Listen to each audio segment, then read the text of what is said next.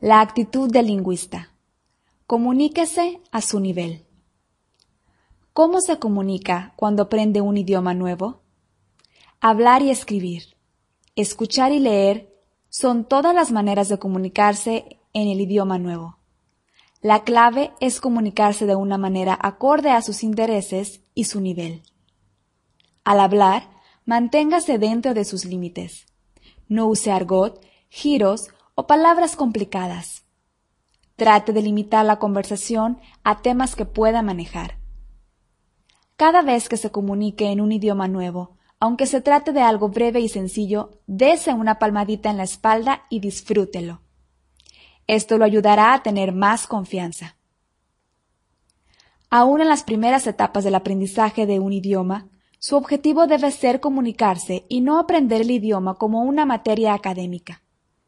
No importa cuánto luche ni cuántos errores cometa, el progreso será mayor comunicándose que intentando dominar la teoría. Mi esposa Carmen es un buen ejemplo de este principio. Cuando vivíamos en Tokio, ella tenía poco tiempo para estudiar japonés, pero se comunicaba cómodamente con todos los comerciantes de nuestro vecindario, aprendiendo los nombres de las verduras y los pescados que quería comprar.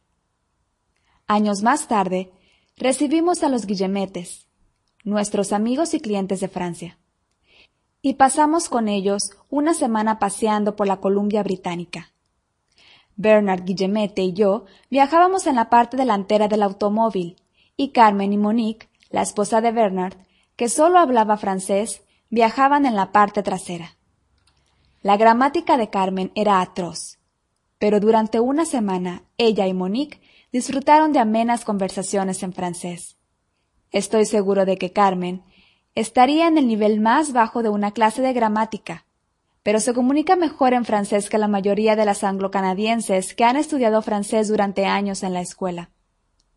Si ella necesitara mejorar su gramática, podría hacerlo, pero al menos ya está familiarizada con el idioma y posee cierto grado de confianza para comunicarse.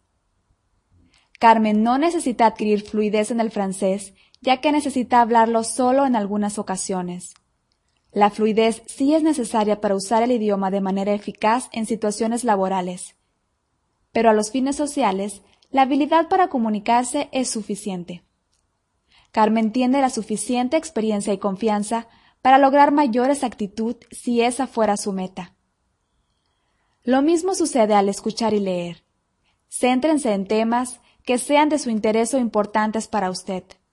Su aprendizaje será más agradable y efectivo si lee o escucha aspectos de la nueva cultura que le interesan o si se trata de temas que necesita saber.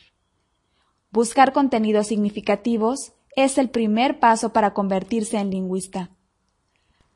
Puede tratarse de la vida diaria, negocios, una materia académica que ya sepa, un pasatiempo, algo de interés en común con un nuevo amigo, comidas, música o lo que fuera. Debe existir una razón para comunicarse. Si usted está motivado tan solo por la obligación de aprender el idioma, solo verá un puñado de reglas y palabras, y el aprendizaje será una lucha difícil. El término contenido significativo aparece muy a menudo en este libro. Se refiere a las situaciones en las que se utiliza el idioma real, como pueden ser las conversaciones con un fin determinado, en lugar de un diálogo en una clase o un ejercicio o una pregunta de examen. Se refiere a leer y escuchar contenidos de su interés y que pueda comprender. Mientras más real sea el contenido de su aprendizaje, mejor aprenderá. Irá más allá de los detalles del idioma que está aprendiendo y absorberá el idioma naturalmente, porque está interesado en el contenido.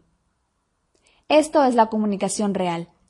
Notará que lo que aprende es útil y de esa manera recordará y retendrá con mayor facilidad.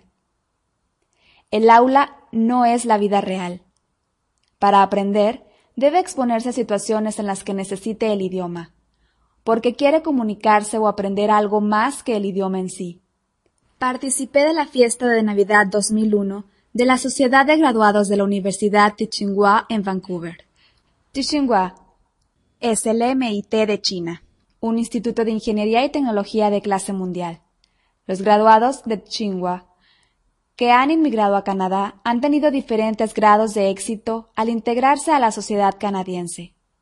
A menudo, a su llegada, los graduados tienen dificultad para encontrar trabajo. Dos de los graduados que conocí en la fiesta, que eran los que hablaban inglés con mayor fluidez, habían elegido enfoques poco comunes para sumergirse en la sociedad canadiense. Uno de ellos pasó los primeros cuatro meses vendiendo de puerta en puerta en Surrey y Delta, comunidades en las que viven muy pocos chinos. Desde entonces ha tenido un trabajo mejor, pero su inglés, después de vivir solo cuatro años en Canadá, era excelente. El otro graduado solo había estado en Canadá por un año, pero había abierto un negocio de elaboración de vinos, que lo puso en contacto con el vecindario. En lugar de preocuparse por su inglés limitado o su estatus de élite altamente calificada, estas dos personas simplemente se sumergieron en un contexto real y como resultado aprendieron el idioma rápidamente. Aprender un idioma nuevo puede resultar intimidante, especialmente si se trata del primer idioma extranjero. Sin embargo, avanzando gradualmente y logrando pequeñas victorias, su confianza crecerá.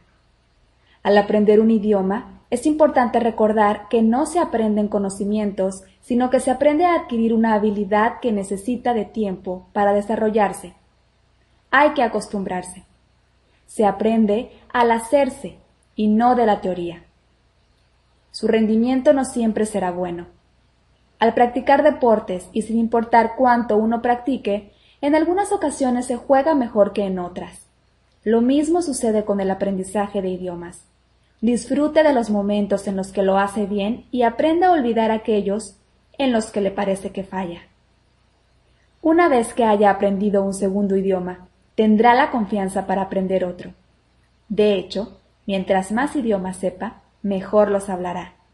Hasta hablará mejor su idioma materno, ya que al aprender nuevos idiomas, su habilidad para hablar y comprender las sutilezas de los significados mejorará. Entonces, estará en camino de convertirse en un lingüista.